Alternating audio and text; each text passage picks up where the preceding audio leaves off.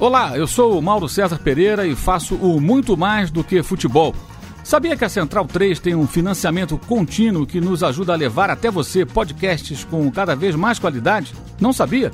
Então deixa eu te contar. Com a partir de 14 reais por mês, você passa a ser um colaborador da Central 3, que se compromete a sempre integrar conteúdos independentes e gratuitos. Acessando apoia.se barra Central 3 além de ajudar a mídia alternativa e independente, você também passa a ser um membro do Clube Central 3, onde pode discutir a nossa programação e também participar de sorteios exclusivos. Então, tá esperando o que, meu camarada? Acesse apoia.se ou se barra Central 3.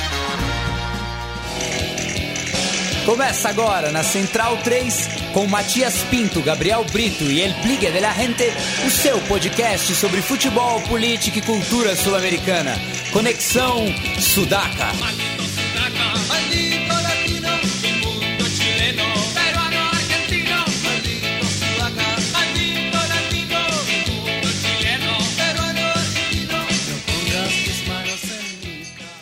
Buenas ouvintes, a Central 3 está começando mais uma edição do Conexão Sudaca, ocupando e resistindo na sua placa de áudio. Meu nome é Matias Pinto e, como sempre, estou ao lado dos meus companheiros de batalha. À minha frente está ele, Douglas Muniz, o nosso ex-aprendiz. Salve, salve, Matias, salve a nossos companheiros de batalha aqui presentes no estúdio, mas no Skype.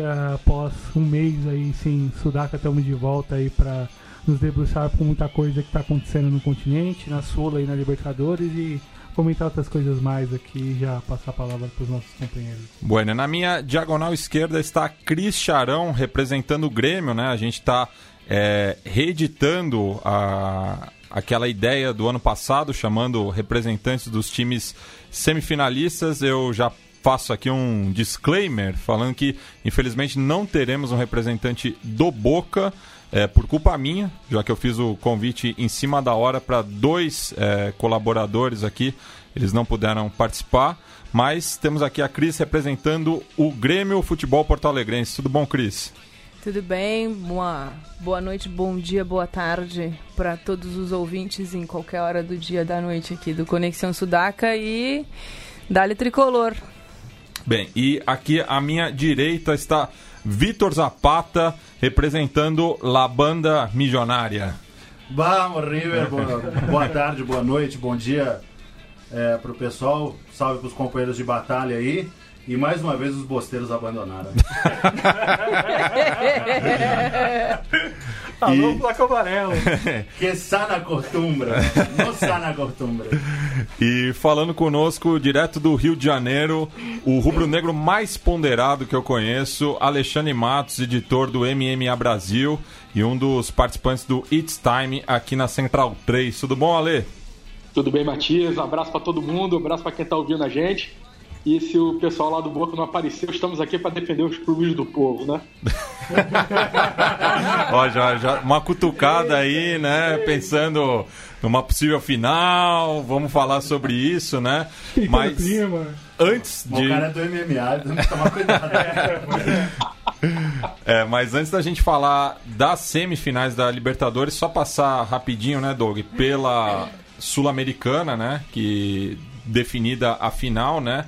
Será entre Colón de Santa Fé e Independente del Valle, frustrando né, a possível final brasileira entre Atlético Mineiro e Corinthians. Alô, vocês que acreditaram tantas vezes e falaram tantas vezes que ia ser final brasileira. E muitas vezes a gente comentou aqui no programa durante todo o ano, durante toda a competição, enfim, a, as possibilidades dos, dos, times de fora, do eixo grande da, do continente que poderiam chegar. O Colón confirmou isso após uma temporada com algumas mudanças, eliminando o Galo da forma como eliminou, para quem pôde acompanhar dois jogos ali as dificuldades do Galo em relação ao elenco. E o Colombo com um time mais amadurecido, mais experiente e, enfim, que no, na hora do na decisão, na hora do fogo sagrado, nas penalidades, decidiu e enfrenta o Independente Del Valle que começou sua trajetória no campeonato contra o União em Santa Fé. Perdendo, né? Perdendo. No estádio 15 de abril. E, enfim, um jogo onde foi praticamente esmagado. O União venceu por 1x0, poderia ter feito muito mais, perdeu pênalti, cansou de perder chances e na volta uh, tomou, enfim, acabou perdendo a vaga para a fase seguinte. O, o Del Valle conseguiu ir superando cada etapa. Enfim, acho que o auge da campanha passa pelo 5x0 sobre o Católica do Chile, o jogo que foi realizado no Equador, ainda na segunda fase. O time conseguiu ir ganhando espaço com garotos e fez o crime em Itaquera para quem pôde acompanhar a forma como o time jogou não é nova para quem acompanha, primeira né? vitória de visitante na campanha né exatamente e vinha de 100% jogando em Quito uhum. mas acabou sofrendo empate do Corinthians mas que não foi suficiente né e contra o Corinthians que teve algumas chances ali até chegou a sonhar bastante com a, com a possibilidade de, de empatar o placar e no segundo tempo conseguir a remontada mas, enfim, acho que não há que discutir a justiça nos dois placares, nas duas classificações.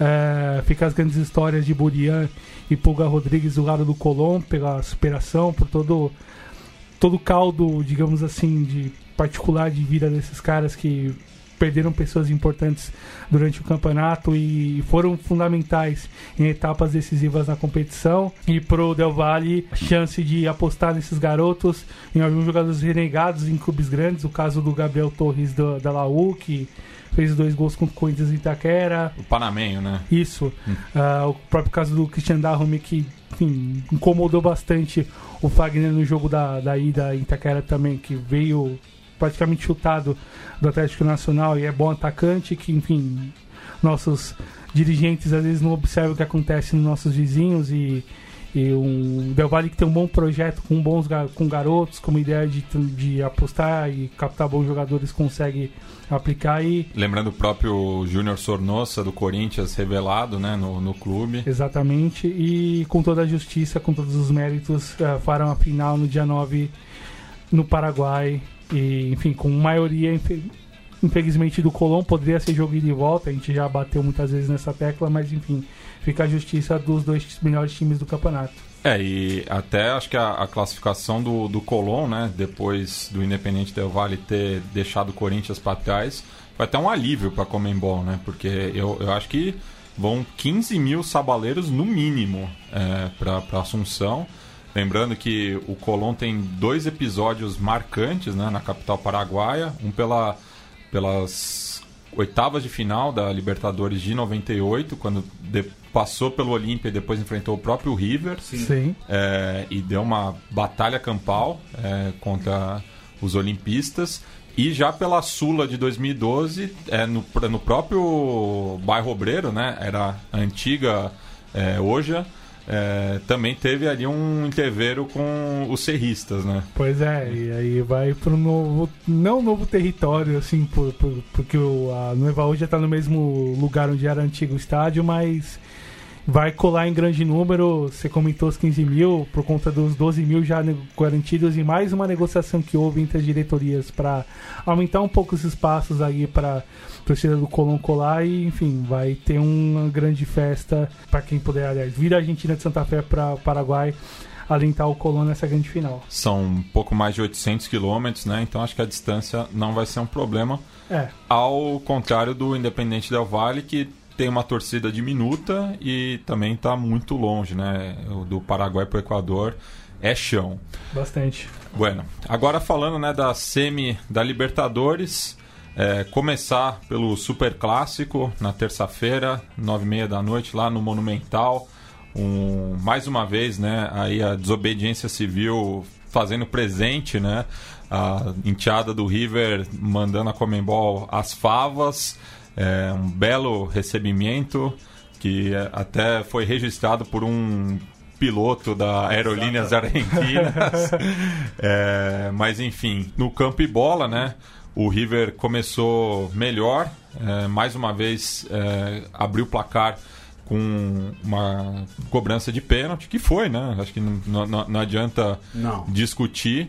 É, bem cobrado, né? É, pelo Borré, que tem sido aí um jogador muito importante, até pelas diversas lesões né, no, na parte da frente do River, mas que também chegou, assim como o Boca, com muitas dúvidas para essa semi, né, Vitão? Ah, exatamente. O, o River tinha vinha de uma derrota pro, pro Vélez, né? Não, não, não vinha diretamente, né? Porque no final de semana o River acabou, acabou vencendo, mas exatamente colocou um ponto de interrogação em como seria o, o planejamento do, do, do Gajardo para esse jogo. E porque o planejamento do, do, do, Alfaro a gente sabia mais ou menos como é que é, né? O Alfaro é um jogo mais reativo, mas tomar um gol aos três minutos acabou com, com o planejamento dele.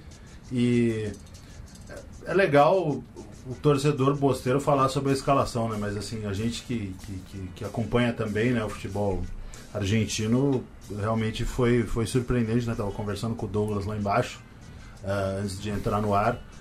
Uh, foi entrar com o Soldano em campo foi realmente uma surpresa. E, e, depois das coisas que aconteceram no jogo, sem, sem, sem soberba, não, não foram tanta surpresa, porque muitas coisas, muitas coisas a gente viu no 0 a 0 pelo Campeonato Argentino, né? O planejamento do Boca, Sim. como eles jogaram e tudo mais. E, e, realmente fazer o gol ali no começo trouxe, trouxe uma, uma realidade nova para o jogo, uma superioridade muito grande do River que conseguiu emplacar o jogo. O Casco jogou demais, o Palácio jogou demais, o Emílio Pérez jogou demais, o Borré jogou demais, mas pecou muito numa última finalização ali, passe para gol e tudo mais, assim como o De La Cruz, mas o River foi maiúsculo. Mas está tudo aberto ainda. É, o De La Cruz, que era uma das dúvidas, né? Ele que tinha se lesionado contra o Godoy Cruz pela, sim, pela sim. Copa Argentina, assim como o Lucas Prato, mas entre ali os jogadores que estavam no departamento médico era o que tinha mais condições mesmo e parece que não, não sentiu muito a lesão porque foi bastante acionado, caçado também em campo, né? É, Fala-se né, que tá, os jogadores do River, o próprio Alfaro falou que estavam é, simulando falta. Sim, mostrou tudo. vídeo e tudo mais. É, mas, mas aí... enfim. É, mas o Nicolas de la Cruz mais uma vez fez uma partida importante, né? Sendo aí esse desafogo na, na, na saída de bola. É, do, do lado do, do Boca, né? Tinha a dúvida do Sálvio, é, que tinha sentido na sexta-feira, né? Antes sim, mesmo sim. do jogo contra o News Old Boys pela Superliga, né? Que o líder Boca acabou empatando em casa. Acabou a invencibilidade do Andrada. Do Andrada, né? Que era uma, uma grande marca né, que ele tinha alcançado. Recordista pelo Boca, né? Superando o Mono Montoya. Não passou o Armani, né? Não. é, e o, o River também tinha, tinha dúvida na, na zaga, né? Se o Pinola ia começar jogando ou não. Ele que, para ganhar ritmo, jogou contra o, o Rinácia no final de semana. Foi um dos poucos titulares, né? Que foi a campo no Bosque. É, em mais uma boa atuação daí do, da equipe reserva do River, né? Inclusive a estreia na temporada do Naruel Galhardo, né? Filho, Filho. Do, do Munheco. É, e para mim, assim, a grande surpresa no, na armação do, do Boca foi a não escalação do Vigia, que eu acho que é o, o substituto natural é, do, do Toto Salvio, né? Sim, o jogador mais rápido, né? E tudo mais é, com bastante habilidade, realmente a não, a não escalação do Vigia foi um ponto, um ponto questionável ali do, do planejamento bosteiro aí. Até porque a, a, por um lado a temporada dele também não é boa, né? Enfim, não, não, a temporada tem... passada dele foi bem melhor, né? Sem Sim, dúvida. É. E, e, talvez por algum motivo, talvez psicológico, pelos jogadores que chegaram, pelo volume de reforços que o Boca trouxe esse ano, enfim, o futebol dele se perdeu, era era, era mesmo nos jogos argentinos onde ele teve espaço, não foi bem. Uh, teve enfim, alguns questionamentos em torno do nome dele, enfim, até pegando um pouco em relação às escolhas do, do, do próprio do próprio Alfaro em relação à montagem do, do, do time titular. Talvez poderia ter tentado com o Zarat ali para compensar de alguma forma, de repente puxar o McAllister pro lado esquerdo para ter alguém para ajudar o Mas ali na, no, nos momentos sem a bola. E, enfim, o Mas foi, acabou sendo jantado por Montiel e Nicolás Cruz, que a gente estava comentando lá embaixo. É, um destaque também da partida que vocês não mencionaram, para mim me chamou, me saltou muito aos olhos, é como o Nacho Gonzalez vem jogando. Nath Fernandes. Nath Fernandes, perdão, vem jogando e um alto nível, acho que é, no começo dos mata-matas. O Nacho, o Nacho, o problema dele é, é, é, muita irregularidade, né? O Nacho, muitas vezes, como, como aconteceu na terça-feira, é um cara que, que chama o jogo, que propõe o jogo, que pega a bola Participa. e vai, vai para cima, e muitas vezes é um cara que não consegue dar um passe de dois metros, né? Tipo, ele vai muito do céu ao inferno, né? Mas realmente ele foi decisivo né? no jogo e, e foi tão versátil que, que, que recebeu a bola do gol ali de, de- na pequena área e fez o gol se É, apresentando para o jogo. É Uma jogada incrível. que começa com ele, Exatamente. evidentemente, né? Ele põe a, a bola pro Matias Soares, que faz a jogada e encontra ele chegando ali é, na pequena área. Já contra o Cerro e tinha ido muito bem no jogo da volta Sim, no sim. Paraguai. Sim, sim, foi muito bem. e O jogo começou muito tenso, né? Sim, não, com o gol do, do Valdez logo no começo. E, cara, o, o River mostra uma constância que deixa o torcedor muito tranquilo. Mas assim, nenhum torcedor vai, vai para esse jogo da volta tranquilo, né? Não tem como. Não. Não, tem como ir, ah, não, 2x0 é, um, é um baita resultado e tudo mais, mas, cara, é um super clássico. Tem muita coisa em jogo aí, tem muita coisa que vai acontecer antes da bola rolar. Já estão tentando mudar a data Pressão do jogo, política, Opa, por é. conta justamente que é um da- absurdo. da- da- né? das eleições, né? Cabe lembrar Exatamente. que o jogo está marcado para terça-feira, né? Dia 22. 22, 22. E temos eleições é, presidenciais na Argentina no dia 27. Que, sema- que semana gostosa, hein? É. É. Opa, não. Mas é uma cinte, né? essa- A proposição e, e assim, por- por os meandros que, que, que envolvem aí essa, essa proposta de mudança de jogo é, é um negócio patético aí, né? Inclusive, assim, é, os bosteiros, eh, que eu respeito muito, eles têm todo um discurso de comebol, de, de VAR, né? Escritório. escritório e tudo mais. E, pô, já não vi ninguém falar uma linha sobre esse assunto, né? Então, queria, queria que eles falassem aí sobre, sobre isso, porque é fa- muito fácil falar é, de teoria da conspiração aí quando, quando você perde, né? É, le- lembra até o pessoal daqui do Brasil, né? Quando, É. quando perde em Libertadores, né? E pe- pelo visto, dessa vez a, a polícia de Buenos Aires trabalhou direitinho, né? Trabalhou. É. Trabalhou. Pois é. É, eu fui, no, eu fui na final que não teve, né? Lá na Argentina e assim. Quando a gente chegou ali em Libertadores. Em, é, Na Avenida Na Libertador? Avenida Libertador, exatamente. Libertador e Quinteiro, inclusive. é maravilhoso. Que cruzamento. É, o cruzamento é maravilhoso. Libertador e Quinteiro. é, muita surpresa por não estar invajado, como diz na Argentina, não ter os tapumes ali, né? Porque a gente entrou pro estádio e a gente viu a van da arbitragem. Isso nunca acontece. Isso, e isso nunca acontece num River e União de Santa Fé. Num River e Temperley. Não acontece. E como que vai acontecer na final, na final da Libertadores River e Boca? Então ali já foi muito estranho. Eu falei, pô, tem alguma coisa errada. E teve alguma coisa errada. Logo ali na, na, na Libertadores tem um bar e o pessoal tava bebendo cerveja de garrafa. Óbvio que ia acontecer alguma coisa, não tô defendendo. É, é lamentável. Não, não é uma justificativa, mas é um, um, Mas um o erro, operativo né? foi horroroso. É. Foi horroroso. Foi, foi tétrico. Lamentável. E Ale e Cris, vocês acompanharam essa partida ou estavam de sangue doce e tudo? Ou estavam focados no, no jogo de quarta-feira? Como foi essa prévia? Eu não. Eu, eu, eu desliguei, assim. porque, em geral. Eu até assisto depois o jogo, enfim, mas é. A, a tensão já, a, a tensão já vai subindo, né? Domingo tu fica assim, ah, acabou a rodada do, do brasileiro, ah, tudo bem, parece que quarta-feira não vai chegar nunca. Aí passa a segunda, passa a terça, aí começa o clima de. Não, olha, é amanhã, tem o jogo hoje. E, né, aí eu desligo porque. Depois eu assisto para entender quem são os, os adversários, né? Como é que estão nessa fase. Porque é isso, né? Passa 30 dias Exatamente. até a gente ver de novo, né? Então, é, como, como está o adversário nesta semana? Daí tu, é, tu assiste. Mas eu, eu não, eu de fato desliguei na terça-feira e. Mas eu esperava mais do Boca, na verdade. Esperava sim. mais do Boca, porque era essa impressão que a gente tinha tido nas, nas quartas de final, enfim. E, e achei que o jogo ia ser mais parelho. É, fora. ah, Fica fritando esperando o jogo de quarta. Você tenta ver o jogo da terça do dia anterior, assim, mas pra você tentar, digamos, desligar um pouquinho, mas não consegue. Em jogos desse quilate, acho que a cabeça vai pra um outro, um outro patamar, assim. E embora eu não seja uma pessoa totalmente ressentida, só um pouquinho,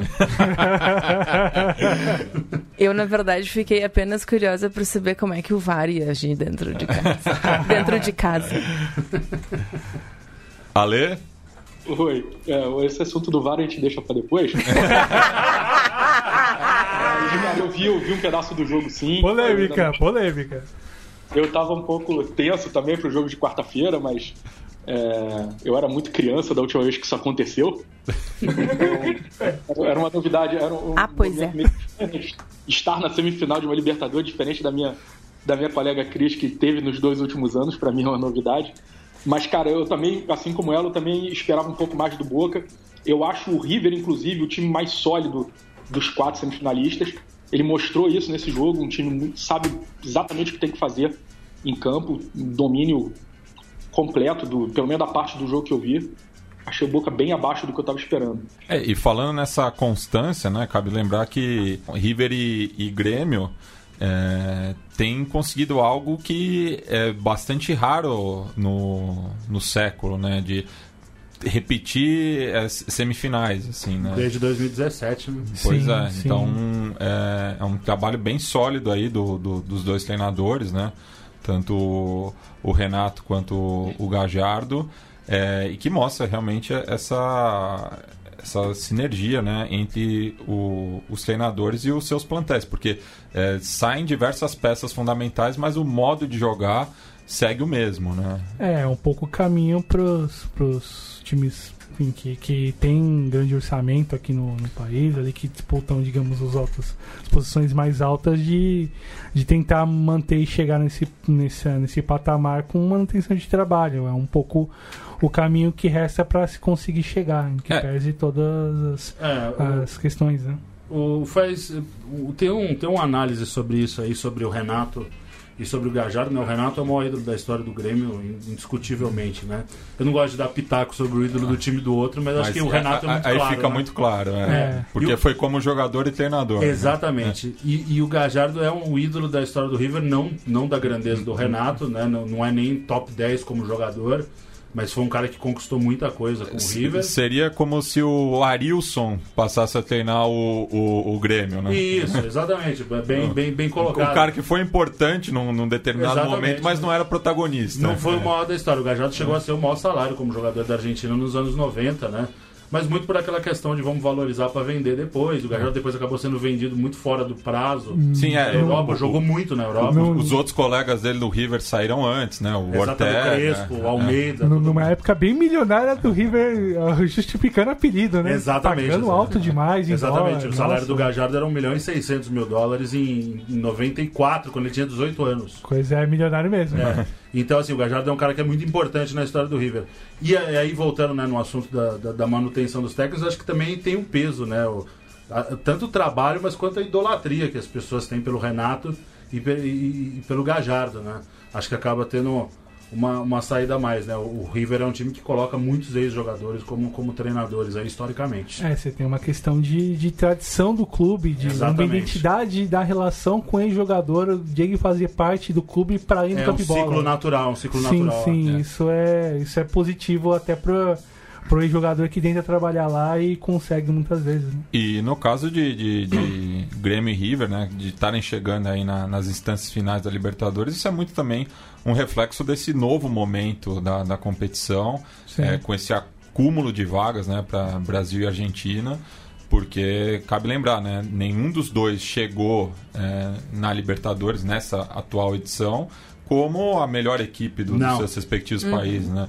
O Grêmio foi o quarto colocado no, no, Brasileiro do ano passado, o River, acho que a mesma posição, né? É, o River, o River foi vice, mas para de 2020, né? Na outra ah. foi quarta. E, nem, é. e nem mesmo nos seus próprios grupos, né? Se a gente olhar bem, né? O Grêmio passou como segundo no, no grupo do Libertar. Ah. E o River, o River segundo no, grupo, grupo do, do, Inter. Inter né?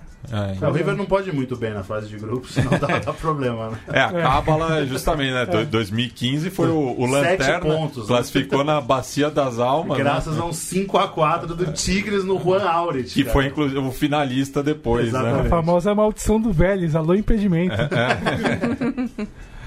bueno, agora falando né, do, do jogo ali no o Maitá, né? Eu, eu concordo com o Paulo Júnior, né? A gente tem que buscar uns nomes mais criativos, né? Porque ficar falando arena, são tantas arenas hoje em dia que fica difícil situar. Então, concordo com o Olímpico era tão bonito, é. né? O Olímpico Monumental. Eu não né? vou falar a respeito, senão eu choro.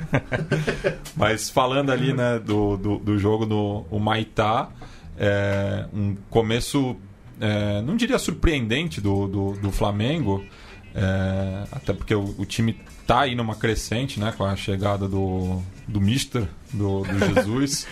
é, mas eu, eu, acho que o, o, Grêmio sentiu muito, né? O, o começo ali demorou para entrar no jogo, até por conta do, dos desfalques que tinha, né? Tipo, você começa é, uma semifinal, um jogo decisivo com David Braz e Galhardo, é, realmente não estava nas melhores condições para enfrentar o Flamengo que estava com, com, as melhores peças à, à, disposição. Eu vou deixar, vou deixar essa para o visitante começar. é, eu quando eu vi a escalação eu também achei, principalmente por serem dois jogadores que eu já vi do meu lado, né, o, o Rafael Galhardo e o David Braz, é uma grande, principalmente o David Braz em relação ao, ao Jeromel, é uma diferença bem grande, né? Então aquele lado esquerdo ali com, com a Rascaeta, com o Bruno Henrique, com o Felipe Luiz, um lado esquerdo muito forte que o Flamengo tem. E o Grêmio sentiu. Agora, eu, eu achei estranho o Grêmio ter é, sentido tanto jogo e tanta pressão do Flamengo, porque o Flamengo tem jogado assim é, todos os jogos, basicamente, né, de um tempo para cá, depois daquela derrota do, do Bahia, que foi aquela derrota logo depois do, da, da classificação contra o Emelec, o time tinha feito muito esforço, uma derrota assim um pouco é, compreensível, não por 3 a 0 mas pelo menos uma derrota compreensível. E depois, de, desde então, o Flamengo emendou uma, não só uma série de resultados, como uma série de, de atuações muito forte. Né, então eu achei estranho o, o, o, Grêmio não ter esperado aquilo. Não sei se é, confiou um tempo. A região sul foi um trauma muito grande para o Flamengo por muitos anos, né? Não só o Rio Grande do Sul, como Santa Catarina como, como Paraná. Paraná, Paraná, bem lembrado. O Flamengo passou muito tempo perdendo para pro, os times da região sul. Isso aí nos últimos anos tem, tem mudado, né? Os, as duas últimas visitas à, à arena do Grêmio foram, foram boas para o Flamengo. O Flamengo não perdeu, dominou o jogo. Teve dois tempos muito fortes nos dois jogos, né? O segundo tempo do jogo de volta do, da Copa do Brasil e o primeiro tempo agora, anteontem. Então é, é bom que o Flamengo está tá se reacostumando a, a jogar no Sul sem tanto medo. Eu tinha me desacostumado a esse tipo de coisa. Mas é, é, eu volto, eu falo, eu era muito pequeno quando o Flamengo tinha aquele time do Zico. Então eu tenho muito o, o sentimento de quem eram as pessoas mais velhas. Eu estava começando a gostar de futebol e desde então eu nunca, eu nunca tinha sentido um prazer de ver o time jogar que nem naquela época. Eu não estou dizendo que o time atual é igual ao time do, do Flamengo daquela época, está bem longe de acontecer e talvez isso nunca mais aconteça na história do clube. Mas hoje eu tenho um prazer muito grande que eu acho que as pessoas tinham naquela época de ver o jogo. O Flamengo joga, só um time vai ganhar a Libertadores, só um time vai ganhar o Campeonato Brasileiro. É possível que o Flamengo não ganhe nenhum dos dois, é possível perder o Campeonato Brasileiro, é possível ponderado, perder. Hein? Tá aí um cara ponderado. Eu falei, eu falei. Justificou. Cara, é, ganhando ou perdendo, eu já ganhei o ano. Entendeu? Eu já voltei a ver o Flamengo do jeito que eu sempre quis ver. Então ganhar ou perder, um só ganha. Paciência, tem times fortes Palmeiras, River Plate, próprio Grêmio, tem times muito fortes. Eu acho que o Boca está um pouco atrás dos outros três, mas é, são resultados completamente possíveis. Eu acho que eu acho que não é nem só eu não, cara. Eu acho que a torcida de modo geral não vai haver aquele, aquele clima como aconteceu, por exemplo, na final do, da Sul-Americana 2017 quando perdeu para o Independiente, quase depredaram o Maracanã. Não vai acontecer isso esse ano não. Eu acho que o, o a, a sinergia da torcida com o time e com o técnico estão é, fazendo a gente voltar a ter prazer de ver o Flamengo jogar. É, eu, eu confesso que até tipo um determinado momento do jogo tava me lembrando muito a final da Copa do Brasil de 97, né? É, entre as duas equipes também, né? Que o primeiro jogo terminou empatado ali zero zero. Na, na Zenha, né? 0 a 0 é, e ficou tudo para a volta, né? Eu, eu achava que o, o, o, placar não, não ia ser alterado, né? Apesar do, do volume é, criado, né? É, tava, tava encaminhando para isso até que o, o, Flamengo consegue fazer né, o, o gol com, com o Bruno Henrique e daí o Grêmio tem que entrar no jogo.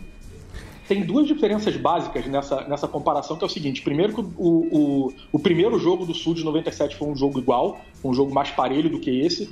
Esse jogo agora o Grêmio teve alguns momentos de domínio, mas a maioria do jogo, sei lá, 65% do jogo foi dominado pelo Flamengo alguns momentos mais fortes, outros menos, um pouco. E o jogo do Sul lá no, do, de 97 não foi tão, tão, tão assim. E apesar de ter o Romário naquela época, hoje eu tenho mais a, a, a impressão que um jogo do Flamengo não vai ser 0 a 0 hoje do que eu tinha naquela época. Então aquele primeiro jogo foi 0 a 0 Aí aquele negócio de, de, de, cara mais novo, né? Eu saí daquele jogo certo que o Flamengo seria campeão. Fui pro Maracanã no jogo de volta, era só 90 minutos para esperar pro Flamengo ser campeão. Não aconteceu. Emerson jogou uma bola monstruosa naquele dia. Não aconteceu o, o título do Flamengo e a gente aprende com essas coisas, né? É, eu confesso que quando, quando o jogo começou, eu tenho. Enfim, eu tenho 15 anos de, de longa, longa noite e amargor né, nas costas. Então, é, na verdade, eu ainda estou esperando o momento em que uh, o Grêmio volte a esse momento, né? Que esse sonho vai acabar. Exatamente, porque uma vez gremista, sempre gremista. Alô, Maurício Brum. Mas... É, mas eh, o que me, na verdade, o que me, me deu um certo, uh, uma certa tranquilidade para este momento, né, foi, enfim, a fatalidade do Atlético Paranaense ganhar do Internacional em casa, porque isso mantém Uh, mantém a balança mantém a balança no seu lugar. O Grêmio né jogando a Libertadores e o Inter sem nenhum título no ano. Então com essa volta, volta 2017 né? Exatamente. Com, com com as coisas no seu devido lugar a gente podia pensar na Libertadores como uma possibilidade eu continuo dizendo eu sempre achei e continuo achando que o Flamengo era franco favorito nessa, nessa disputa, né? É, pela intensidade, justamente pela intensidade que consegue manter no, no, nos jogos, enfim, que é algo que o Grêmio é, nem o Grêmio de 2017 tinha intensidade, né, durante o seu jogo. Tinha muito controle de bola com outro meio campo que não é o meio campo de agora. É, mas o que explica, na verdade, a gente ter tomado um grande sufoco, para além. É, eu nem diria do David Braz, né? É, mas enfim, do efeito galhardo na, na lateral. É.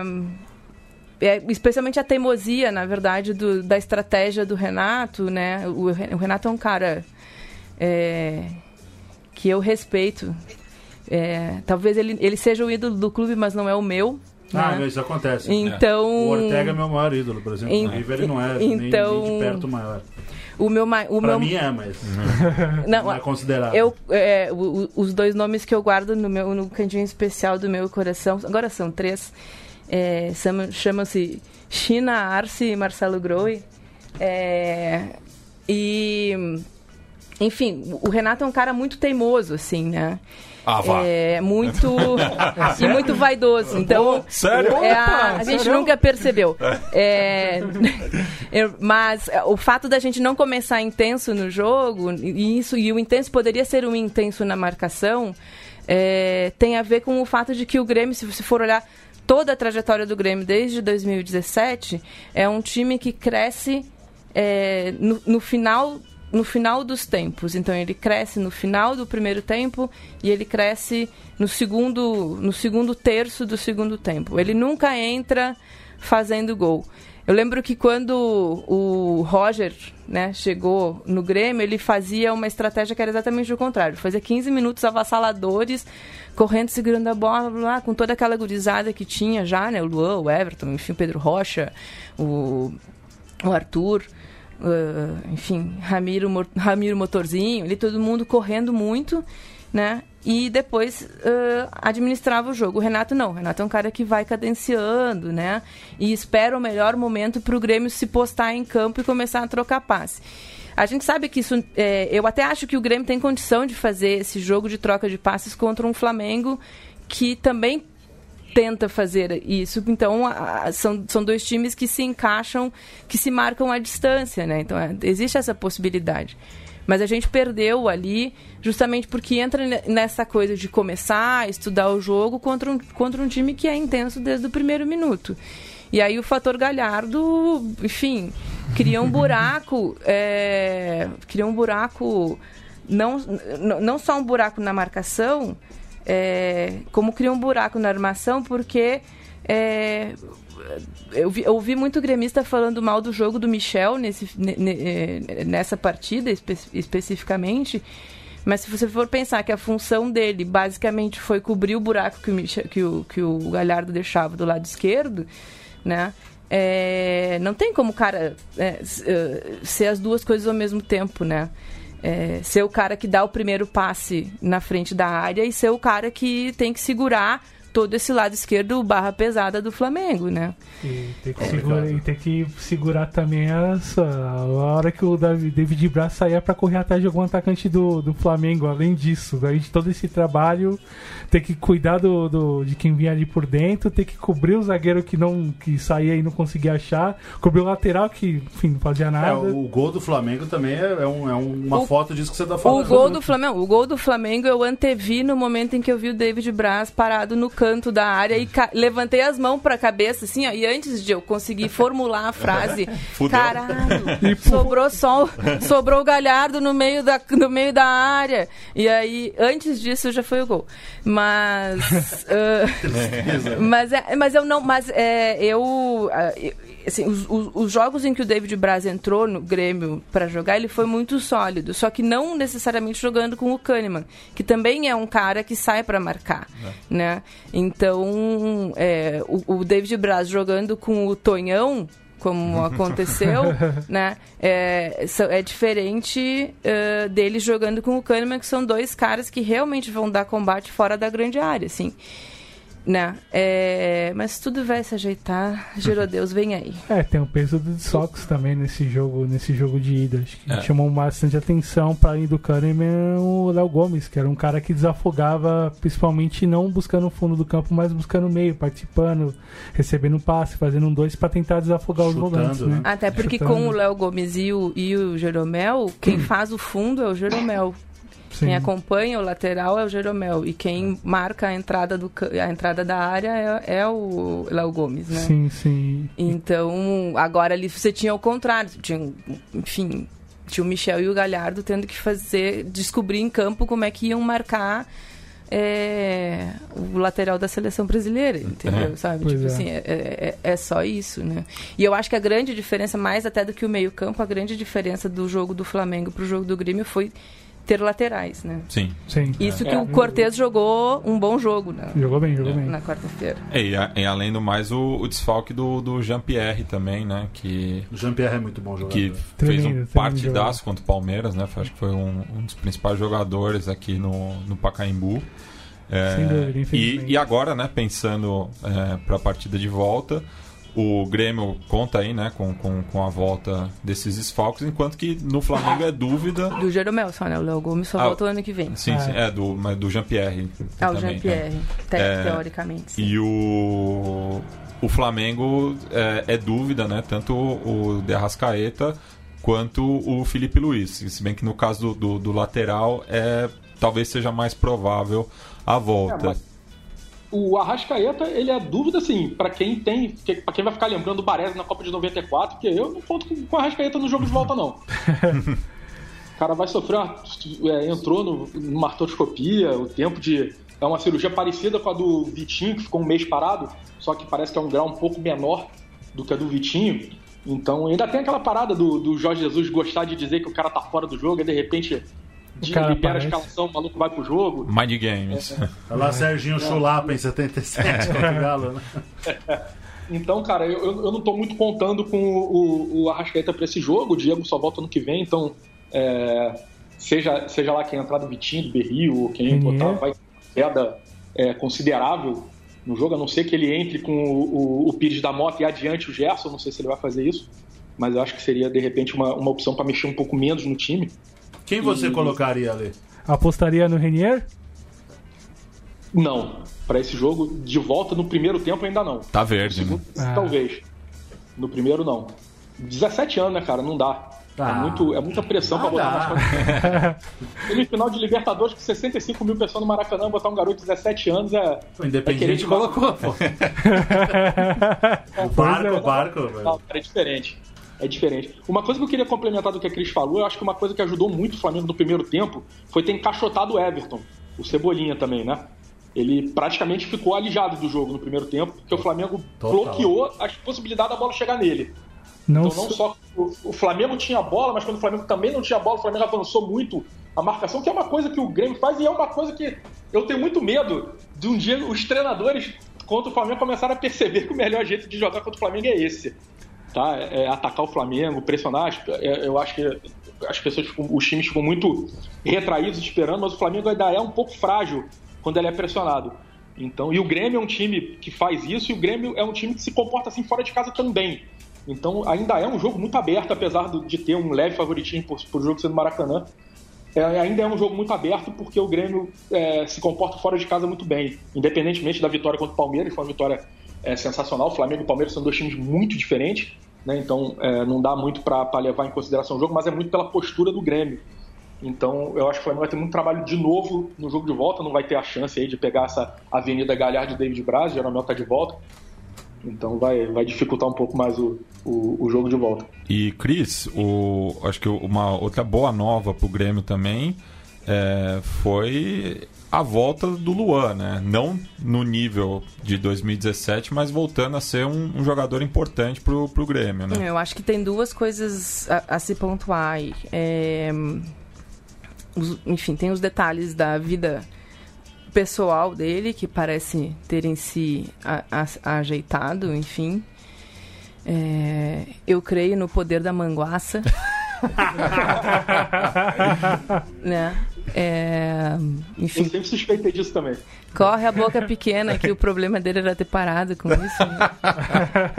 E, e, e, e eu acho que essa é a principal falta que o Edilson e o Douglas fazem no Grêmio, porque eram os caras que ensinaram os PA bebê, né? então o Renate foi ensinar os bons caminhos? Ah, não, mas esse. O Renate tá, tá mais. O Renate virou vovô. É, tá, tá, tá mais caretão. tá tal, careta. né? Não vou nem falar em quem ele votou. Pois é, pois é, pois é. Melhor, melhor não, melhor não. E... Mas é, a volta do Luan, pra mim, foi a. a- eu, eu, eu separei as boas notícias desse, né, pro, se- desse jogo. Era que eu não perdi o meu réu primário. É, e, a, e a segunda foi a volta do Luan. É, e porque principalmente, eu falei, tem essa questão do, do coisa pessoal, da vida pessoal. Eu fiz essas, todas essas ilações aqui. É, que é uma boa versão, inclusive. Mas a outra, a outra questão também, ela ela é muito importante porque ela, ela inclusive influencia no jogo do Jean-Pierre, que é não jogar com o Michael. E aí as pessoas, ó, me olharam feio aqui, os paulistas, os paulistas aqui no, no estúdio. Eu, eu não, eu, eu, Porque- eu, eu tô de acordo. Eu Porque o Michael, o Eu Michael, o mas vamos lá, Michael, vai. o Michael é um cara é, que joga muito, que, que joga muito parado, joga muito de frente é, pro ataque. é, não tem nem de perto a mesma capacidade que o Arthur tinha de guardar a bola em qualquer lugar do campo e conseguir distribuir em qualquer lugar do campo. A única função do Michael foi a que ele fez no gol, que, né, que é conseguir fazer um passe certeiro né, na, na vertical, assim. Essa é, a, essa é a, a grande função dele, né? E quando ele faz isso, ele toma um espaço que é o espaço em que o, o Jean-Pierre e o, e o Luan jogam, né? Que é indo e voltando né, entre as duas intermediárias, assim. É, então, no fundo, acaba batendo sempre numa parede que tem ali que não consegue acertar um passe de meio metro, não é dois metros, é um passe de meio metro. É devolver a bola para um cara armador que está dando a volta nele. É bonito de ver isso. O- Se for olhar, o jogo do Luan, é um- ele faz um oitinho né, dentro do campo o tempo inteiro. Ele está correndo né, na, na frente da grande área, volta para o meio campo, faz o contrário na, na, na, na frente da nossa área, da área da defesa. Se tem um cara parado no meio, isso se torna quase impossível. O Jean-Pierre, como é o Luan Reloaded, porém, porém cabelinho na régua, bigodinho fininho, é, Que baita referência. ele Fantástico. ele ele também sofre com a presença do Maicon ali, sabe? Então É, uma das coisas que a, a, imprensa esportiva falava muito, ah, a ausência do Michael, a ausência do Michael. Para mim, a ausência do Michael é uma boa notícia. Hum. Ele pode ser um cara que pode entrar no final para dar uma segurada, organizar melhor a, linha, a, a, segunda linha de defesa, enfim, embora ele não seja o melhor marcador, mas ele organiza, permite que o Matheus Henrique, que até o Tardelli, o André, o André Balada venha roubar a bola, é. né? Mas é, me parece que a, a, a, volta do Luan não é, é uma boa notícia não só porque também eleva o nível ainda mais do Jean-Pierre para poder estar tá ali naquele lugar, como faz com que se tenha duas opções é, nas duas retas finais das, das competições que a gente tem que jogar, porque é impossível o Grêmio se contentar em ficar com o sexto lugar no Campeonato Brasileiro.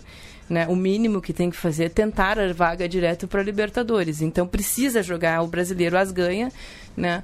É, pra, e, e, ter os dois jogando em, em, em bom nível, né? Um bom e alto nível é, é uma boa notícia para nós. Assim. E, e, me chamou a atenção também o, o, Tardelli. Eu achei ele bem mais participativo do que nos outros jogos, né? Voltando bastante Recuperou marcar, né? bastante, assim, vinha, é, bastante. vinha roubar a bola no, no, no campo de defesa. Sim, sim. É, parecia que estava querendo mais jogo. É, era uma aprovação, assim, né? Em relação à torcida do Grêmio, já que ele está tendo uma temporada bem abaixo do que ele já apresentou anteriormente. Até emendando essa questão do Tardelli que você mencionou, Mati, é, e aí emendando com essa questão dessa questão do Michael que você tocou, Cris, enfim, acho que pro jogo do talvez o Grêmio andar bem, pensando no jogo de volta, não seria talvez uma boa pensar em Michael e Matheus Henrique juntos? Com o Matheus compensando o Michael? Para ao menos, beleza, a gente vai tomar um, um calor do Flamengo logo de cara, com a torcida vindo para dentro da gente, e a gente precisa ter um jogador experiente para segurar e tentar distribuir, ou de repente jogar um toque só para tentar acionar um Alisson de repente num dia muito bom para cima do, do Felipe, ou, ou o Everton voando em cima do Rafinha, de repente o o Renato aposte num meio de campo com um pouco mais de controle para tentar segurar um pouco essa fome, essa sanha do Flamengo para tentar fazer o seu jogo mais a seu controle para tentar dar o bote ali no, durante o jogo? Eu acho que essa é uma possibilidade, assim. Só que se tu for pensar que a gente vai continuar jogando com o Galhardo, é. É, é. Na entendo, verdade, entendo. se tu tem um, um, um, um, marcador, né? Que eu falei, o, o Michael é um bom jogador jogando de frente, né, pro, pro atacante, e não correndo para lateral ou, ou, correndo, né, para preencher espaços. O Michel é um cara que, ao menos, uh, responde melhor às mudanças do time à medida que o jogo vai se, vai se, se, se desenrolando. Eu entendo, é, eu entendo que o Maicon é uma opção justamente para isso, porque ele organiza a segunda linha de marcação, né? Agora, eu não sei se uma marcação parada é, é a questão para o Grêmio, né? É, esper, é, uma marcação que fica parada uh, chama ainda mais, né, na verdade, o, o, o Flamengo para perto do seu gol que tem o Paulo Vitor, né, gente? Pois é. é não né? pode chamar demais pro gol. Pois é. Não, não, pois não. É. Cada bola na direção do gol do Grêmio é um infarto. É. Pois é, vocês não vão enfrentar o Davidson, né? Oi? Eu sei seu sentimento com o Paulo Vitor. Então. pois é, vocês não enfrentarão o Davidson, né? E o reserva é o Júlio César, né? É. Agora, ela falou um ponto que eu acho muito importante, que é a marcação do Grêmio não ficar parada. O time do Flamengo, o Flamengo é o time mais móvel hoje né, do futebol brasileiro. Então é, é um risco muito grande você jogar no Maracanã com uma marcação parada. É, é, é pedir para ter um sofrimento um pouco maior. É, vocês estavam falando agora da participação do Diego Tardelli, era uma, era uma esperança que eu tinha, porque para mim é um grande ponto é, negativo desse time do Grêmio, é tanto o Tardelli quanto o André Balada. Eu falei, pô, são dois jogadores de comando de ataque que não vão incomodar. O Tardelli é, já teve uma participação um pouco melhor.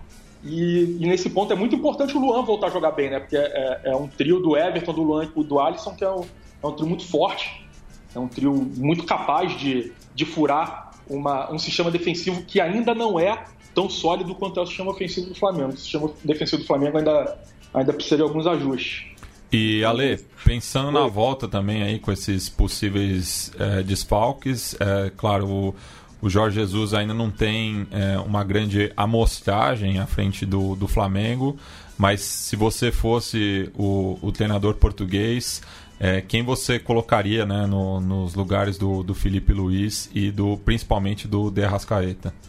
Eu acho que o Felipe Luiz vai jogar, cara. Se ele não jogar, o René, esse não tem muita dúvida. Hum. Né, o René é, não é o, nem perto do nível do Felipe Luiz, mas é, foi eleito, sabe-se lá como também, o melhor lateral esquerdo do campeonato do ano passado. É bom jogador, é Por bom ausência jogador. de competidores. É, talvez. Mas fez parte do elenco vice-campeão brasileiro. Então as, as, pessoas falam muito da ah, o Flamengo melhorou por causa do Gerson, do Felipe Luiz e do Rafinha. Mas quem estava aí antes foi vice-campeão brasileiro ano passado. Então não é que o time seja uma merda e virou, e virou é, da água pro vinho. O time já era forte e ficou mais forte. É, eu boto o René no lugar do Felipe Luiz, mas eu acho que o Felipe Luiz vai jogar, ele deve poupar o, no, no, nessa agora contra o Chapecoense, talvez no, no meio da outra semana, e botar ele para jogar um jogo até o, o jogo contra o Grêmio. Eu acho que ele não vai ser operado, né? ele vai passar só por fisioterapia. A Rascaeta eu tenho, eu tenho, já tenho menos esperança que jogue. Eu entraria, talvez, com o Pires da Mota e liberaria o Gerson para jogar. Liberaria um pouco mais o Arão e o Gerson. Eu acho que esse, esse seria uma, uma mexida que mexeria menos com o time. Eu acho que tanto o Berril quanto o Vitinho é, não conseguem fazer. Ninguém no elenco do Flamengo vai conseguir fazer direito a, função da Rascaeta, mas eu acho que cai muito o Vitinho e o, e o Berril. Nessa hora faz falta, o Diego tá machucado ainda, né? E, Vitão, pensando também né, aí na, nas possíveis voltas do, do River, né? Ainda, claro, faltam pouco mais de duas semanas, né? Mas você tem o, o Ponzio que está em tratamento, o Quinteiro. Você acha que se o Gajardo tiver é, esse, a possibilidade de escalar esses jogadores, ele vai tentar achar um jeito de, de colocar eles em campo ou vai manter a formação vencedora é, no Monumental? Não creio que o Gajardo vá lançar a mão de nenhum dos dois, principalmente porque são, são jogadores que não. O Ponzio tem 37 anos e o Quinteiro não é um primor físico, né? Não é um cara que, como o Arrascaeta, por exemplo, que é jovem, vai passar por uma lesão e vai voltar ok, né? Precisa fazer todo um todo um acompanhamento. Então um pouco gordita, vejo. né? É, um pouco acima e tudo mais, né? É, o Ponzo é, tá assim, bem, tá no shape, mas é um cara que tá. tem, tem 37 anos e, e foi e se lesionou muito essa temporada, né?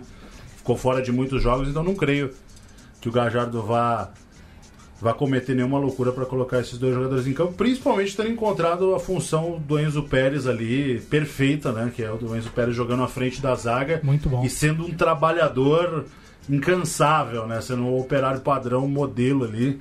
Então eu não creio que, que o Gajardo vá fazer loucuras. Não é do, do feitio dele, inclusive, né? O, eu estava comentando até com o Douglas, o River viaja com todos os jogadores lesionados para os jogos, né? É, contra o Atlético Paranaense estava o Escoco, estava o Quinteiro e eu acho que não, não, não vão para campo não. Bem, e citando né, o nosso Flaco Amarelo, é, que não pôde participar, já que está trabalhando no interior rio-grandense, acho que está em Lajeado no momento, é, mas ele escreveu no, no Twitter né, que, na opinião dele, o River devia ir para o dia 22 com é, a, a, o Fabra né, no lugar do Mas. O Boca, né? É, do, do, do Boca, perdão. É, o Sálvio entrando, né? Acho que até lá se recupera. É, o Vija e o, o Zarate de começo, assim, né? Já que não, não vai poder contar com o Capaldo, então o Mas, é, o Mas daria lugar para o Fabra é, e aqui no meio, né? O, o Sálvio entraria no lugar do, do Capaldo. É, o Flaco, o Flaco colocou uma frase muito interessante sobre essa escalação do Boca no jogo de ida, né? Falando algum dia nós bosteiros vamos, re, vamos relembrar que jogaram numa semifinal de Libertadores contra o maior rival no estádio deles, o Weigand, o Soldano, o Capaldo, né? Ah, ah é, outra coisa, ele colocou o Bufarini no lugar do, do Weigand. É. Isso, exatamente. O que, é, que é bem guri, né? É, Sim. o Weigand é, tinha jogado 3, 4 jogos aí é. até virar, virar titular, né? Sim. É, cara, eles vão fazer alguma coisa diferente sim, eu acho que tem que fazer alguma coisa diferente, né? É. E, Vai precisar muito. E assim, eu, eu não teria no plantel um jogador como o Zarat para não utilizá-lo, né? Principalmente por como foi toda a transferência dele, né? É. E, e, e, acho que, que entrou tarde no, no, no, jogo também, né? Entrou ali no... Entrou tarde, entrou muito tarde. 30, 37 minutos, eu acho. Não, é. 40, sei lá. É, com o jogo já resolvido enfim, não fazia muito sentido entrar naquela situação. Não, pra bater de fora da área É. ali, tipo, que, que, não tava conseguindo, né? Como o McAllister tentou uma, o Armani pegou e depois não conseguiu fazer mais nada. Sim. Então jogar naquela faixa do campo ali não ia adiantar muita coisa e o McAllister pelo menos recompõe, né? Os Arte não vai recompor nada, Jamais. né? Então, realmente complicada aí a situação, mas, cara, também não dá pra dar os bosteiros como mortos aí, porque, porque os caras é, vão fazer de tudo lá em La Bombonera, né? É, podem fazer coisas até que eles tenham acusado a gente. vamos ver, vamos ver. Talvez seria enfim, a chance de apostar no Léo Moura pro jogo de volta, no lugar do Galhardo. É, a função. Apro- a- apostar, digamos, no, no efeito Dante, assim, ele conhece o Maracanã. Ah, A lei do ex, né? é, talvez. É, não, eu tenho receio, eu tenho certo receio dessa, dessas coisas que o, que o Renato faz, assim. A entrevista que ele deu, que enfim, foi publicada ali dois dias antes do jogo, ele diz assim, nunca deixei de recuperar um jogador. Bom, eu vou passar uma lista de gente que não jogou com ele nas, né, no Grêmio aqui, enfim. Mas não é o caso do Léo Moura, que fez uma temporada do ano passado ainda bastante surpreendente, assim, para um cara que tem 40 anos, né? Total. 41 Sim. né?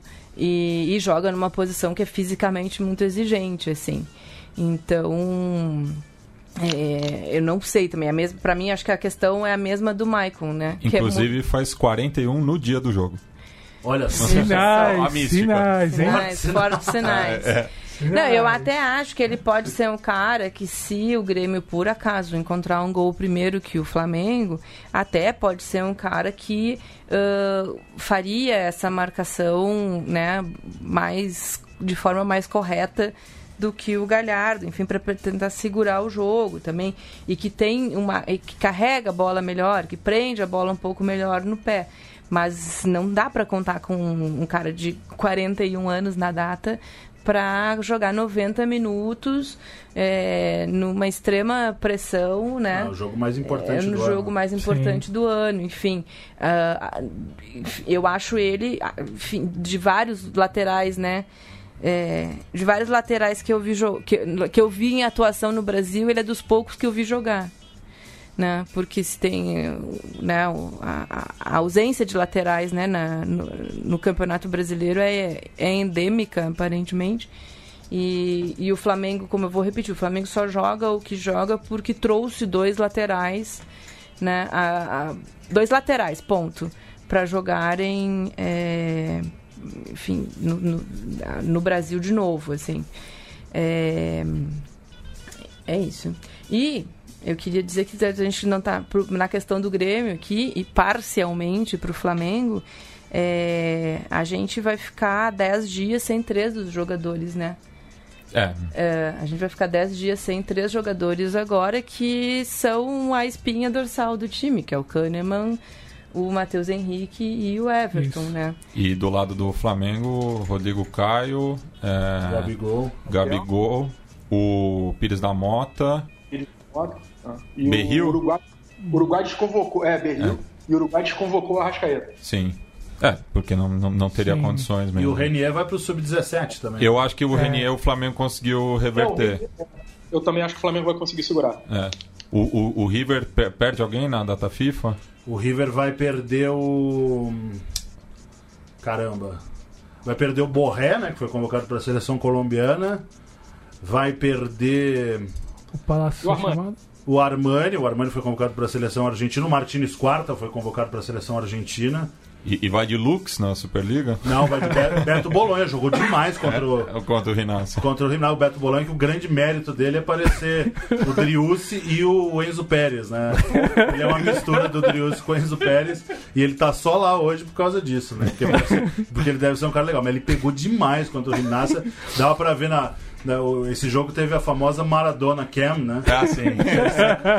Que era uma câmera que ficava no YouTube 100% do tempo no Maradona, Maradona toda hora. Ele, Como ataque, com, com, com uma bombeta do Tchê. Exatamente, com a bombeta, com a bombeta verde oliva do Tchê, né? Maravilhoso, maravilhoso. Então o Beto Bolonha, pra mim, o Lux não dá, né? O Lux é azarado. Acabou, né? O Lux é complicadíssimo. né? Melhor sabonete? É, exatamente. Melhor o sabonete, então. Ele rabon. É, isso, falando de, de goleiro, eu vou trazer aqui informação em primeira mão.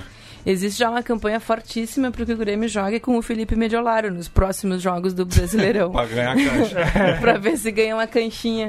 Bem, bem pensado, hein? Pô, o, o Groy foi mandado embora lá da Arábia, não foi? É, é, mas o- a, a transfer... ele não, ele não foi mandado embora, na verdade, é Não, não porque ele, pagaram, ele tá sem receber. assim. Isso, é, isso. mas o, o fato é que assim, Tem que ele voltar, pô. Ele saiu ele saiu muito machucado, né? Ele saiu com lesões, umas lesões crônicas bastante graves, E a assim. gente achava que ele tava fazendo cera naquele. Não, a ser, a, a ser, a, a- a ser existiu. Sete vezes. A ser existiu, mas ele tem uma. Ele, ele tinha lesões crônicas bastante graves, assim, e tal. É, acho que na virilha e, e na planta do pé também, que é o mesmo problema do Luan também, né? É, na planta do pé e. Luan na e- planta do fígado também, né? É, na base. E mas é isso, assim, a gente não tem goleiro, né? Então, é, eu, in- inclusive, se, eu- se a gente ganhar alguma coisa além do parou ímpar, é, que, que, que, o- que o gauchão foi um parou ímpar, né? É, a gente, é, eu eu nem sei ainda o que, qual foi a promessa que eu fiz. Eu, nem, nem fa- eu normalmente não faço promessas, mas nesse caso talvez eu fique tão estupefacta que né, ganhar um título com o Paulo Vitor no gol que enfim, não sei. Se, se, se vocês tiverem notícia de alguém correndo pelada na Avenida Pompeia, fui eu. O Gaúcho vocês ganharam nos pênaltis. Pode ser um Ganhamos sinal, nos de repente. pênaltis. Com o Paulo Vitor Com o Paulo Vitor agarrando. agarrando no pênalti, por que não?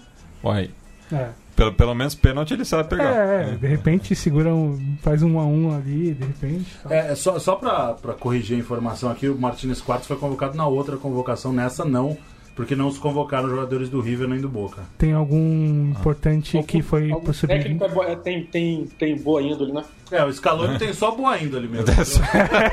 é forte que o Scaloni é realmente é boa índole.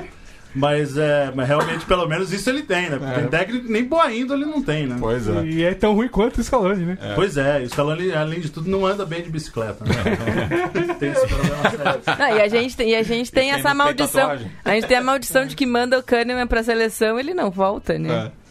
É, uma maldição. E, É, e o Kahneman foi pra seleção. E agora, lançando uma polêmica aqui, é, entregue pelo Fagner Torres, panelista do lado B do Rio, Grande, que tocava Baita, o blog, baita, o baita. blog das Laranjeiras no Sim, ESPN sim. Meu colega de ESPN FC. Ele falou, né, aqui, eu tô reproduzindo, viu, Ale? É, é- é com, com o Fagner. que o VAR veio revelar o que ele já sabia desde que nasceu. Apenas 25% dos gols do Flamengo são legais.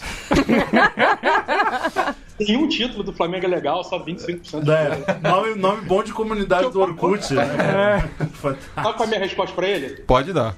O ano é longo, amigo. vai ser longo, vai longe. Eu, eu só tenho uma reclamação a respeito do VAR deste jogo, obviamente. Que não deram um cartão amarelo pro Gabriel naquela falta ridícula, mal intencionada e bobalhona que ele fez no Kahneman, que anulou o primeiro gol de vocês. Pisão no Gerson também não precisava, não, né? O pisão no Gerson? Não, o pisão no Gerson precisava do amarelinho, sim. Diz, o- diz o, diz o árbitro que não foi com violência, que ele estava com calcanhar no chão. É um gênio. Tá, é, as, as desculpas dos árbitros. Não, agora esse- esse- pra esses não diálogos pênalti, aqui vão ser, vão ser ótimos também, né? Tipo, final de ele- Copa do Mundo, o maluco é um canalha, mano. É, ele não chegava, ah, ele não chegaria na bola, então não foi falta. Então pode sacar o 3 oitão e dar um tiro no cara, porque o cara não ia chegar na bola e não vai ser falta, pelo amor de E a- Deus. no- agora, ó, ainda tem uma coisa: o, o Bandeira que deu impedimento do segundo gol anulado, ele atirou no que viu acertou o que não viu. Eu duvido que ele viu impedimento. Duvido. É. E se- É, é o típico lance que é só do VAR, porque eu, eu lembro que antes do VAR tinha uma recomendação da FIFA que impedimento próximo desse desse dúvida era pra deixar seguir. é que tem o tal do software agora também, né? Que, É.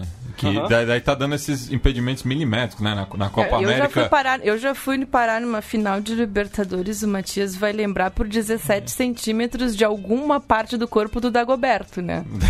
e não tinha VAR naquele momento. Pois é, 2007. Na Eu verdade não foi. disse qual parte do corpo, meninas.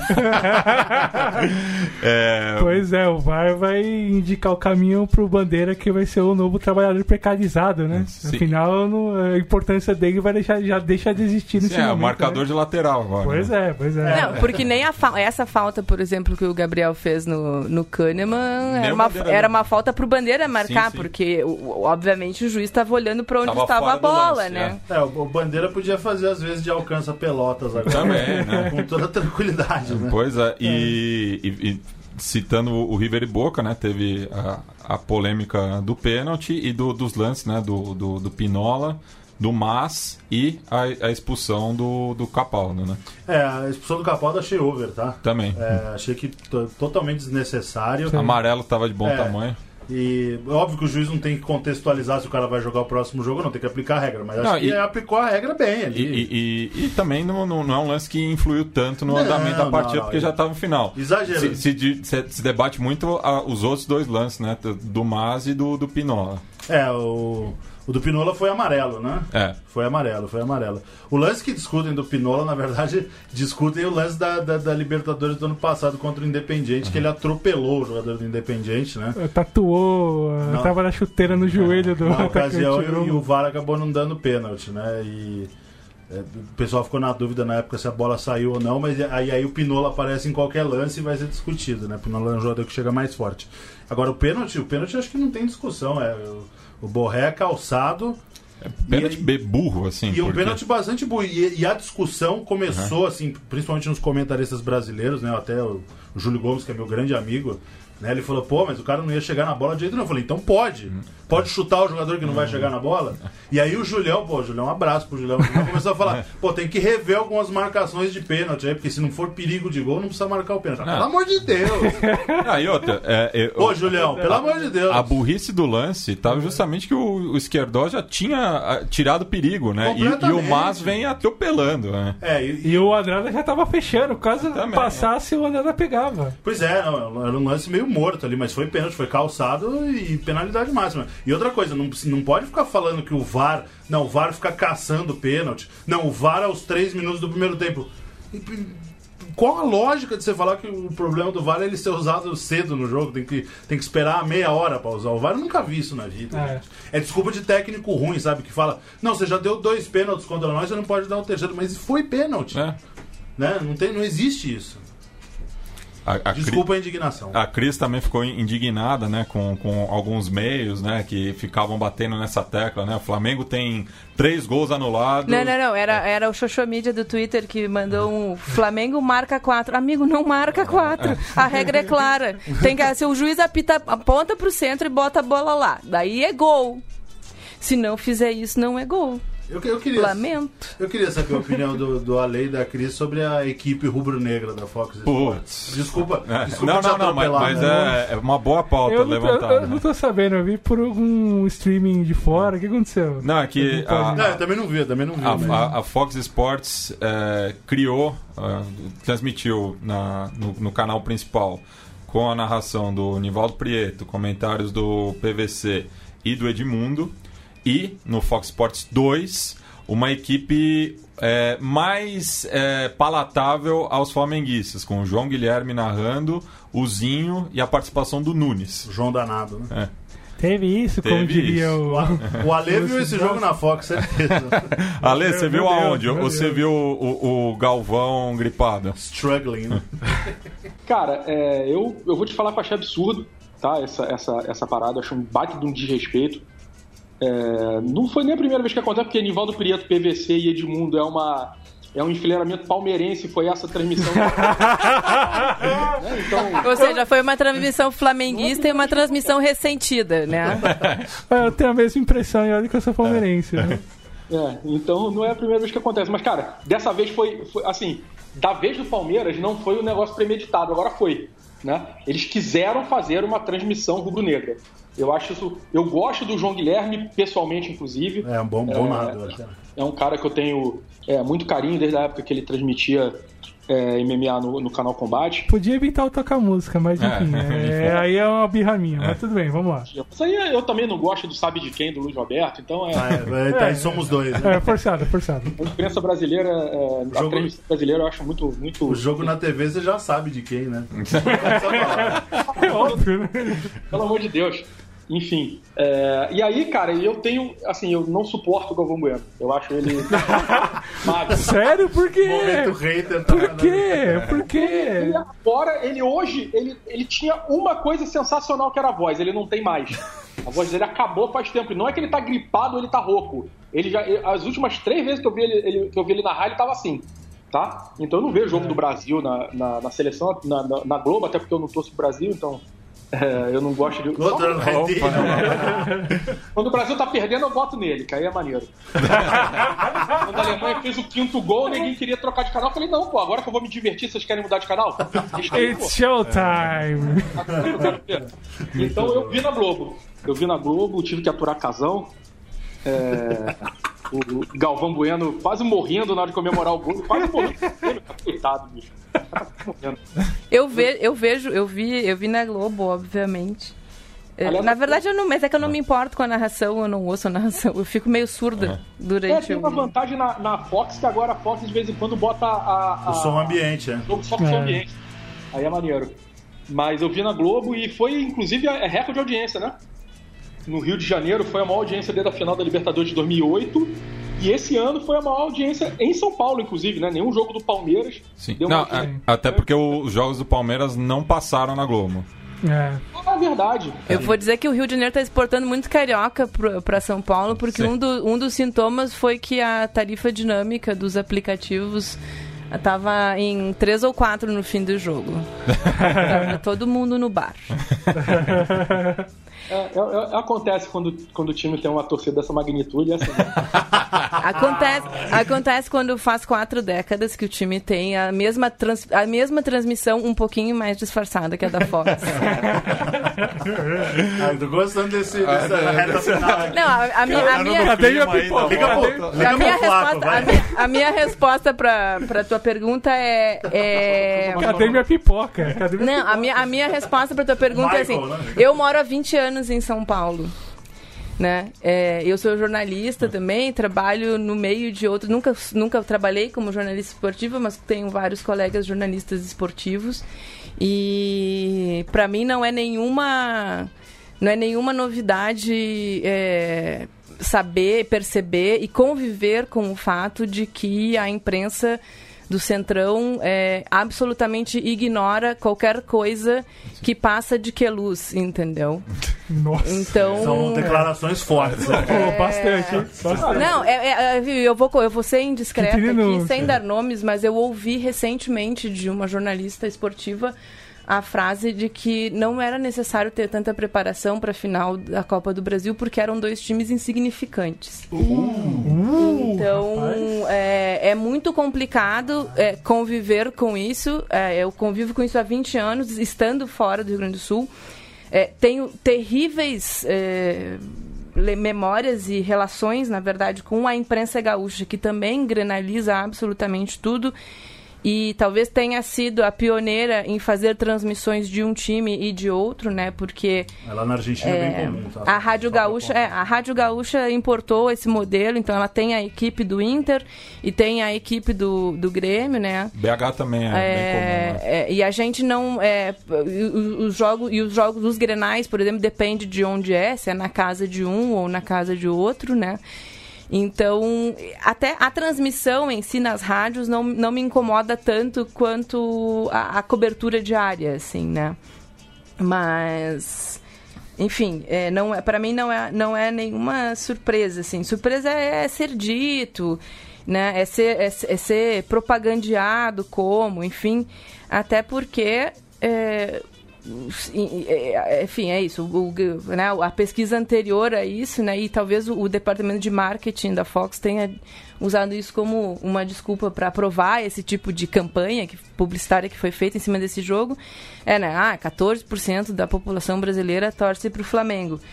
Bom, 4% da população brasileira torce para o Grêmio e não é pouca gente, entende? E, é, e, e, e tá espalhada tão espalhada geograficamente por motivos diversos, né, mas igualmente ligados à ditadura, é, também está espalhada ah, no Brasil inteiro do Oiapoque ao Chuí, né? Então não tem justificativa, né? Não tem justificativa tu tratar é, um time que é o último campeão brasileiro da Libertadores, é, é um time que tem uma torcida de massa, é um time que está chegando pela terceira vez na semifinal do, da, né, da, da, da Copa e não tem nenhuma justificativa tratar dessa maneira.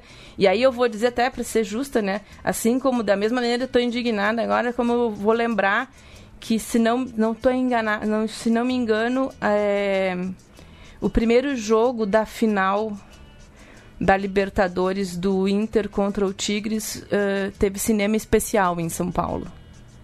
Eu não sei se vocês vão lembrar Não, disso. não, não, não, não tô lembrado. Na mas- semifinal de 2015. Acho que na né? semifinal, isso. É, e o Tigres chegou com nós depois. Na semi, o jogo do Porto Alegre não passou, eu me lembro, mas É. o segundo passou. que Foi no É, México. o segundo, segundo mas passou, o foi primeiro cinema não. especial, não foi, Sim. ah, passou-se uma outra partida. Sim, tem razão. Houve uma transmissão sim. de Tem- cinema. acho aí. tem um exemplo bastante. Não, São Paulo até assim, eu, eu, eu que torço para uma equipe da capital e estou acostumado a ir no estádio observar o setor visitante. É, você vê, tipo, Flamengo e Vasco, os, os- os quatro do Rio, os dois de BH, os dois de Porto Alegre e muitos nordestinos sempre tem uma presença grande ali no, no setor visitante, né? Porque São Paulo vem gente do Brasil inteiro, justamente. Né? Você pegou esse exemplo do, do jogo do Inter contra o Tigres. Eu me lembro da final de 2009, Cruzeiro e Estudiantes. O- A Globo não passou os dois jogos pra São Paulo, só passou pra Minas. É. Pra São Paulo foi cinema especial também. Que coisa, né? Pois é. O Matias tá, tá acostumado comigo aí toda semana no, no It's Time. Ele sabe o que, que eu acho do, da- das transmissões esportivas brasileiras, né? A Fox, ela, ela tá errada de natureza. Ela nasceu errada quando ela... Um slogan chamado Torcemos Juntos. É, tem Eles razão. não estão ali pra torcer, cara. A imprensa brasileira tem que entender isso. A imprensa não está ali pra torcer pra ninguém. Entendeu? Botar emoção numa transmissão não significa torcer pra um lado. E eu acho que é, é patético, até torcer pra seleção brasileira é patético. E não é porque eu torço contra, é patético, eu acho patético. É, o, o Ale mesmo apanha muito no sentido figurado, né?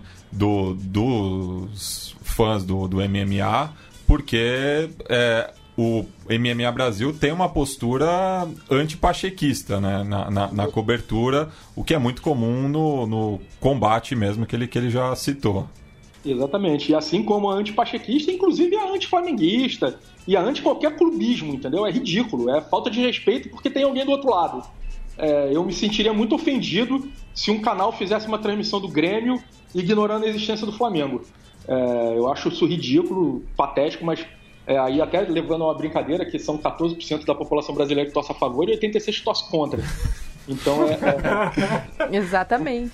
É um negócio que tem muito. E, e até um pouco disso também, né? Que, que atrai é, tanta, tanta picuinha, tanta, tanta pirraça e tanto olhar torto pro Flamengo por causa disso. Ô, Ale, só uma correção, não são 86 porque tem 22% que não liga pro futebol. Não, é verdade. Que torce pro Brasil. Eu achei ótimo. que Teve gente que respondeu: pra quem você torce? Pro Brasil.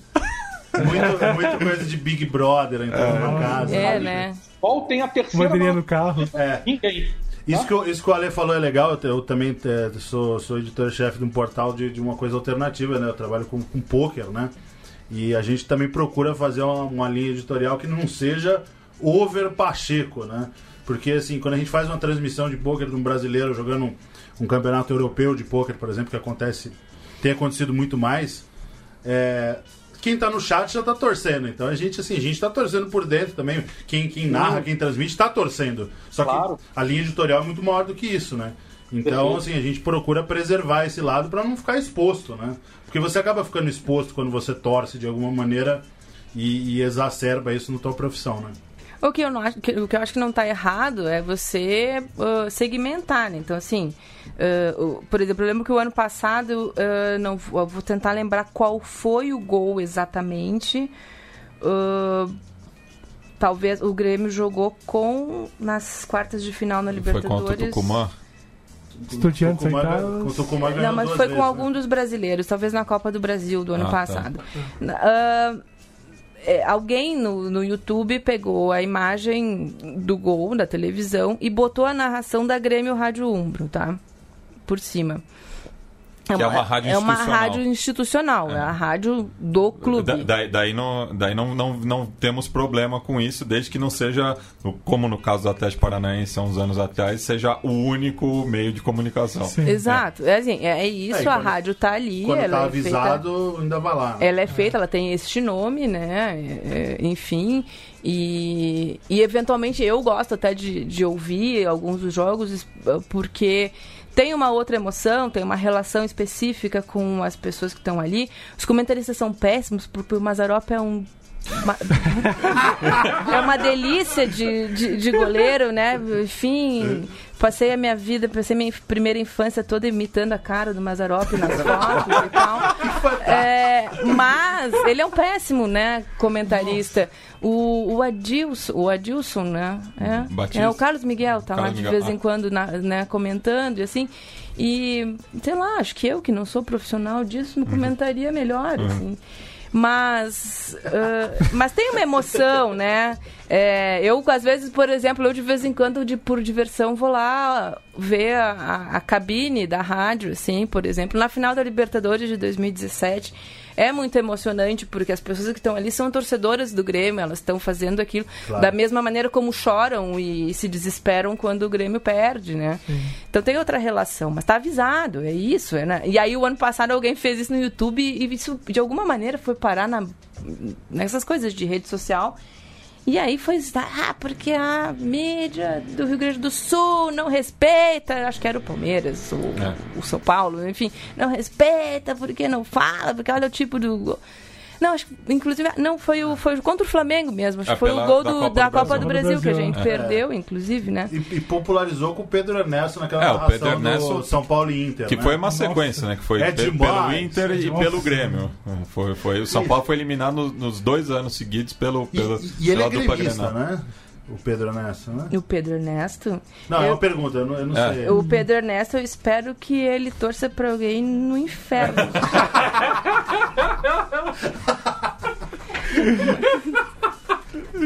Mas não, eu não sei, eu confesso que eu não sei. É que eu me lembro ainda, é que eu ainda me lembro uma das narrações clássicas dessas de dessas do, do futebol gaúcho é a do Armindo Ranzolin narrando o gol do Bobô, né? No- na final de 88 contra o O Inter. contra o Inter, assim, que ele, ele lá vai bobô, lá vai bobô.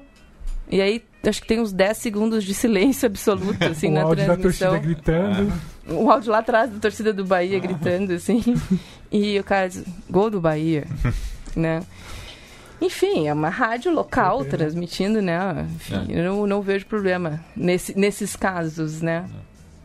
Tá aí o, ah, o Pato Branco, pra lembrar. Eu acho que pior do que torcer é deturpar a realidade. Isso. Ah, é Isso, complicado, exatamente. E aí tem jornalista não jornalista não, tem cronistas e, e narradores não torcedores que já distorcem a realidade, né? Vi de Carlos Alberto, por exemplo.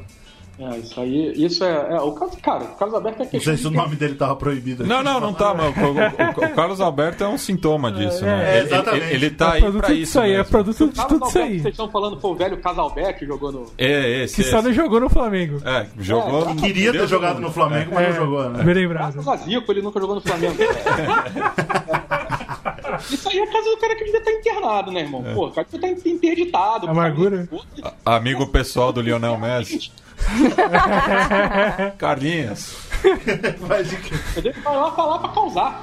Que nenhum ser humano minimamente inteligente acha aquilo. São paradas tão, tão Isso, lunáticas, isso, é. são paradas tão, tão fora do, do, do- do minimamente aceitável que eu me, me recuso a acreditar que ele acha aquilo. É, agora- Ele tá aconte- merda pra causar só. tá acontecendo em todos os países, isso na Argentina É. também tá acontecendo demais. A amargura pelo que ele não viveu, eu acho. Pois é.